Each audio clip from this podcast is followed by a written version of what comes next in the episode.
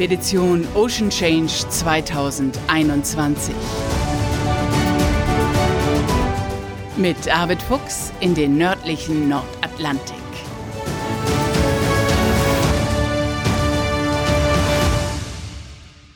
Moin und herzlich willkommen zur 14. Folge unseres Podcasts Expedition Ocean Change. Das grönländische Netz, das stellt diesen Podcast vor ganz besondere Herausforderungen, aber wir finden immer wieder einen Weg. Also, ursprünglich hatten wir mal überlegt, ein Facebook Live von Grönland zu machen. Daran ist wirklich nicht zu denken. Letztes Mal hat Arvid sich schon per E-Mail gemeldet. Da hatte er Nuuk, die grönländische Hauptstadt, verlassen und war unterwegs in Prinz Christiansund, aber es gab eben kleine Ortschaften, kaum Netz und von daher gab es eine Mail. Der nächste Hafen, den er dann angesteuert hat, war der Hafen von Tassilak an der Ostküste Grönlands. Da wollten wir auf jeden Fall eine Podcast-Folge aufzeichnen, aber in der Zeit, in der Arvid mit der Dagmar Orn im Hafen von Tassilak lag, brach das ganze Internet in Tassilak zusammen. Wieder nichts mit Podcast-Aufzeichnung. Arvid hat Tassilak inzwischen wieder verlassen und wir haben jetzt per Mail verabredet, dass wir ein Interview per Satellitentelefon führen. Also er ist gerade in grönländischen Fjorden unterwegs und wir hatten uns für heute Mittag 13 Uhr zum Telefonieren verabredet. Das ist 9 Uhr morgens in Grönland, da ist es ja vier Stunden früher. Und hört es euch an. Es ist fast so, als wenn Arvid in Schleswig-Holstein unterwegs ist. Hallo Bärbel, guten Morgen. Ach. Guten Tag. guten Morgen nach Grönland, das ist ja wunderbar. Das ist ja eine super klare Verbindung, Arvid. Ja, das geht ganz gut. Wir liegen hier vor Anker und äh, ja, die Verbindung ist ganz gut, finde ich auch. Sehr, sehr schön. Das wird ja immer abenteuerlicher mit uns. Jetzt schon per Satellitentelefon. Gibt es kein Netz mehr da, wo du jetzt bist? Nein, äh, hier gibt es äh, kein Netz. Wir sind auch nicht in einer Ortschaft. Wir waren zuletzt ja in der Ortschaft Tassilak, aber dort ist irgendwie das ganze Internet zusammengebrochen und ist ohnehin äh, wohl nur sehr schwach. Und äh, deshalb sind wir weitergefahren jetzt auch. Wir liegen hier vor dem Rasmussen, Knut Rasmussen Gletscher, einer der gewaltigen Gletscher und äh, liegen hier noch vor Anker und äh, ja, wir unterhalten uns jetzt einfach mal über, über Satellitentelefon. Das ist eine super Qualität, finde ich gut. Danke für die Mail, die du uns letztes Mal geschickt hast. Da gab es ja auch keine Möglichkeit, dass wir mal miteinander reden konnten. Aber das war auch total gut angekommen bei den Hörern. Was, äh, wie war denn der Aufenthalt in Tassilak? Also wir waren äh, dort äh, etwa vier Tage. Wir haben dort ja einen äh, guten Freund, den Robert Peroni, der dort schon seit 40 Jahren das sogenannte Rote Haus betreibt.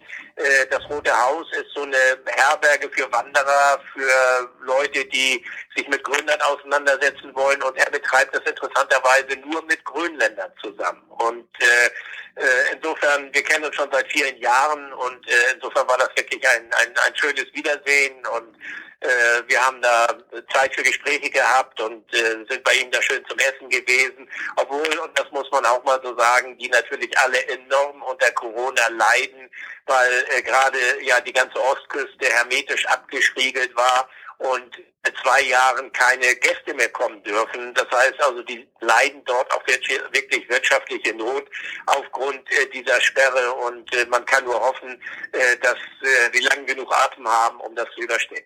Mhm. Wir hatten ja eigentlich auch überlegt, Robert Peroni mit ins, in den Podcast reinzunehmen und ein Interview mit euch beiden zu machen. Das hat ja leider technisch dann auch nicht geklappt. Sag mal, wenn ihr euch da seht, was gibt's denn zu essen bei grönländischer Gastfreundschaft? Ja, also er hatte natürlich äh, zunächst mal gefragt, worauf wir Appetit haben, aber wir haben uns dann auf Lachs geeinigt. Und zwar Lachs, der Wildlachs, der hier gefangen wird und äh, den hat er wunderbar zubereitet und er hat da so eine große Tafel. Das Haus ist ja nicht riesig, sondern äh, aber es ist urgemütlich natürlich mit äh, ja ganz vielen grönländischen Schnitzereien und Fellarbeiten und alles, was eben halt zur grönländischen Kultur gehört. Und äh, dort haben wir an so einer langen Tafel gesessen, also äh, wir acht von der Crew, dann Robert und dann war noch eine äh, Freundin von ihnen da äh, so dass wir zu zehn an dieser langen Tafel gesessen haben und dann haben wir äh, ein wirklich sehr, sehr lecker zubereiteten äh, Lachs äh, gegessen. Ja, wie gesagt, und ein, ein, äh, eine Grönländerin war auch noch dabei, die äh, damit assistiert hatte in der Küche. Hm. Ja, ich habe mir das Rote Haus im Netz angeguckt. Das sieht wirklich sehr, sehr einladend aus. Also ein absoluter Tipp. Jetzt seid ihr weitergefahren und äh, wart an der ehemaligen amerikanischen Militärstation, an der du ja vor zwei Jahren schon mal warst und da warst du schwer beeindruckt. Was hat dich damals so sehr beeindruckt und wie sieht es dort jetzt aus? Ja, genauer gesagt, wir waren schon 2014 das erste Mal hier gewesen. Also bei dieser alten amerikanischen Station, die Blue East Tu genannt wird. Das ist so ein Codenamen damals des Militärs gewesen, die während des Zweiten Weltkrieges dort eingerichtet worden ist mit, äh, mit Landebahn für Flugzeuge und Hangar und Wohnbaracken und unglaublich vielen Fässern, große 200 Liter Fässern mit äh, ja allen möglichen Inhalten, mit Diesel, mit Schmieröl, mit Kerosin, mit Benzin, ich weiß nicht was alles. Und äh, damals waren wir schon erschüttert gewesen, weil das alles dort vor sich hin rottete und äh, der Inhalt sich dort in die Tundra entleerte. Und wir sind vor zwei Jahren nochmal dort gewesen und haben äh, dort sehr genau nachgeschaut und auch äh, Bodenproben dort genommen, die in einem Institut in Deutschland dann analysiert worden sind. Äh, und äh, wir haben diese Daten dann den Grönländern und auch den dänischen Behörden weitergeleitet.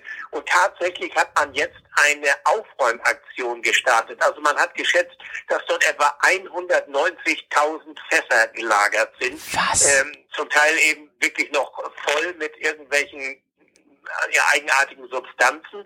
Und ich wollte jetzt sehen, was man nun wirklich gemacht hat. Und da gibt's auch einfach dann mal diese tolle positive Nachricht, dass man da wirklich ganze Arbeit gemacht hat. Also wir haben geschätzt, dass man etwa so sieben Achtel der ganzen Fässer entsorgt hat. Die sind nicht mehr dort, samt Inhalt. Und das, was dort geblieben ist, äh, das sind ein paar leere, verrostete Fässer und natürlich alte Autos. Und das wollten die Einheimischen auch gerne, weil das auch eine touristische Attraktion ist.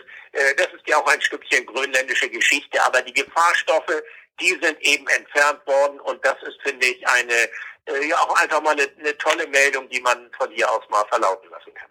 Ja, super. Und die hat bestimmt auch damit zu tun, dass du da so drauf aufmerksam gemacht hast. Das ging ja auch durch die Medien, ne? Naja, wir haben unseren Beitrag dazu geleistet. Äh, ich weiß nicht, was der ausschlaggebende Punkt gewesen ist, aber äh, das ist auch nicht das Entscheidende. Das Entscheidende ist wirklich, äh, dass äh, die Gefahrstoffe hier entfernt worden sind und äh, ja, man dieses Kapitel so gewissermaßen aus unter Umweltgesichtspunkten jetzt erstmal abhaken kann. Mhm. Jetzt seid ihr ja schon eine ganze Zeit in Grönland. Äh, hattest du schon mal so einen langen Aufenthalt in und um Grönland? Doch, wir sind äh, ja immer wieder lange hier gewesen, äh, teilweise monatelang. Wir haben ja auch überwintert in Grönland. Also äh, es gibt durchaus Zeiträume, wo wir schon äh, länger unterwegs sind. Aber insgesamt ist diese Reise jetzt natürlich schon lang. Also ich weiß gar nicht, heute ist glaube ich der 82. oder 83. Tag, seit wir aus äh, Kiel ausgelaufen sind. Und äh, gerade in Grönland ist man natürlich doch ja sehr isoliert äh, draußen in der Natur. Wir liegen hier vor dem einen gewaltigen Gletscher, den Knut Rasmussen Gletscher, äh, der vom Inlandeis herunterkommt. Den hatten wir vor zwei Jahren auch mal mit Wissenschaftlern und mittels Drohnen vermessen, um die Fließgeschwindigkeit zu ermitteln. Ähm, äh, wir haben jetzt keine Untersuchungen hier direkt vor, aber wollten uns doch einfach mal orientieren und äh, uns umsehen. Aber das Wetter ist jetzt auch schon sehr, sehr herbstlich geworden. Erstaunlicherweise, wir haben noch nie so viele Regentage hier erlebt, wie wir das in diesem Jahr gehabt haben. Das hat uns auch der Robert Taroni bestätigt. Äh, diese Region hat sonst üblicherweise 300 Sonnentage im Jahr. Und äh, dieses Jahr regnet es also äh, ständig und die Leute sind da auch ganz unglücklich drüber. Hm. Wie geht's denn jetzt weiter? Ja, wir sind, werden heute, weil draußen vor der Küste ist es äh, ein ziemlich ungemütliches Wetter, also ein bisschen stürmisch noch, aber das lässt heute im Laufe des Tages nach und äh, wir werden uns äh, den späten Nachmittag, Abend in eine günstige Startposition begeben und werden dann morgen früh äh, die Überfahrt über die Drake Passage, über, über die Dänemarkstraße nach äh, äh, Island beginnen. Äh, wir werden, denke ich, dort irgendwie am Donnerstagabend oder Freitag ankommen, und äh, dann in Isafjordur sein. Das wird also unser erster Zielhafen sein und damit äh, schließen wir das Kapitel Grönland erstmal für dieses Jahr zumindest ab. Mhm. Die berühmt-berüchtigte Dänemarkstraße liegt vor dir. Dein Büro sagte mir, ihr habt achterlichen Wind. Also können wir uns alle ein bisschen entspannen, dass das äh, gefahrlos vorübergeht? Ja, also die Wetterprognose, die wir jetzt gerade auch vom Seewetteramt bekommen haben, die sieht wirklich jetzt mal günstig aus. Die letzten Tage war es, wie gesagt, sehr, sehr ungemütlich und stürmisch und äh, da, also gerade draußen auf offener See, richtig Sturmwarnung. Ähm, die Dänemarkstraße ist berühmt berüchtigt und äh, wenn man so ein günstiges Wetterfenster hat, was sich jetzt auftut, wie wir das vor uns haben, dann muss man das auch nutzen. Und äh, wir wollen ja auch auf der Überfahrt weiterhin äh, Tiefenmessung mit unserer Tiefseesonde durchführen. Wir wollen noch eine weitere Boje aussetzen und verschiedene andere Messungen durchführen. Das geht ja alles letztendlich nur, wenn man auch ein bisschen moderate Seegangsverhältnisse hat. Und insofern scheint sich dieses äh, Zeitfenster jetzt gerade aufzutun und das wollen wir natürlich nutzen. Na, super. Lass uns doch mal einen abschließenden Blick auf Grönland werfen. Ähm, was bleibt dir von dieser Expedition in Grönland, von diesen äh, Sachen, die du dort erlebt hast, von den Menschen, die du getroffen hast? Was bleibt dir im Kopf? Was bleibt dir im Herzen? Also im Herzen bleibt, äh, dass das einfach ein wunderbares Land ist. Also äh, ich, ich liebe Grönland, ich mag es, ich mag äh, die Menschen hier. Also das ist das, was äh, sehr persönlich ist. Äh, das andere ist eben halt, dass ich noch niemals so viel Regen, ich sprach es eben schon an, erlebt habe. Das gilt für die Westküste wie auch hier für die Ostküste. Ähm, die Einheimischen äh, erzählen auch davon, dass äh, das Wetter ungewöhnlich ist, dass auch äh, die, die Stürme an Heftigkeit zugenommen haben. Und es, es ist hier einiges in Veränderung, im Umbruch, was das wettertechnisch, klimatechnisch einfach festzustellen ist. Und das Erschreckende dabei ist wirklich, in wie kurzen Zeitsprüngen sich so etwas jetzt darstellt. Also äh, es ist nicht so, dass man über Jahrzehnte redet, wo sich irgendwelche Veränderungen äh, manifestieren, sondern äh, es geht hier wirklich in, in recht kurzen Zeitsprüngen. Äh, das, das ist etwas, was äh, bleibt an Eindrücken, äh, aber natürlich in einer Art bedrückenden Form. Mhm. Gut, dann wünschen wir ja, euch jetzt erstmal morgen eine gute Überfahrt und dann, Isafjordur ist ja internettechnisch sehr viel entspannter. Dann können wir ja Ende der Woche uns wieder verabreden und da mal hören, wie es war. Ja, das war jetzt alles in, den letzten, äh, in der letzten Zeit nicht einfach mit dem Internet, egal wo wir fahren.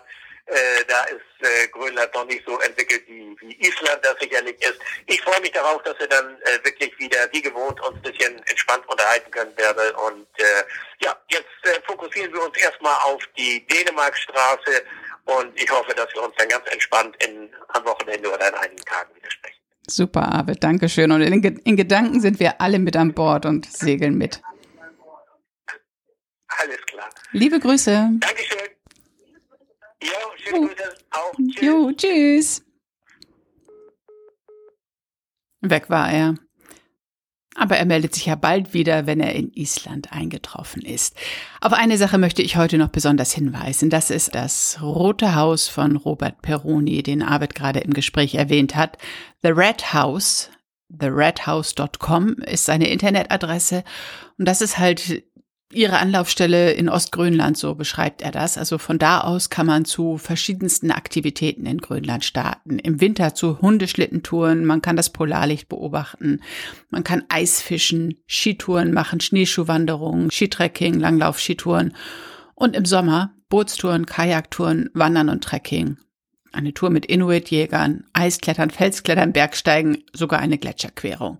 Also, weil Arbeit da jetzt gerade so intensiv von erzählt hat, will ich euch auf dieses Haus nochmal besonders hinweisen. Guckt es euch einfach mal im Internet an und vielleicht kommt ihr dann ja auf die Idee, ob Ostgrönland für euch mal ein Ziel sein könnte.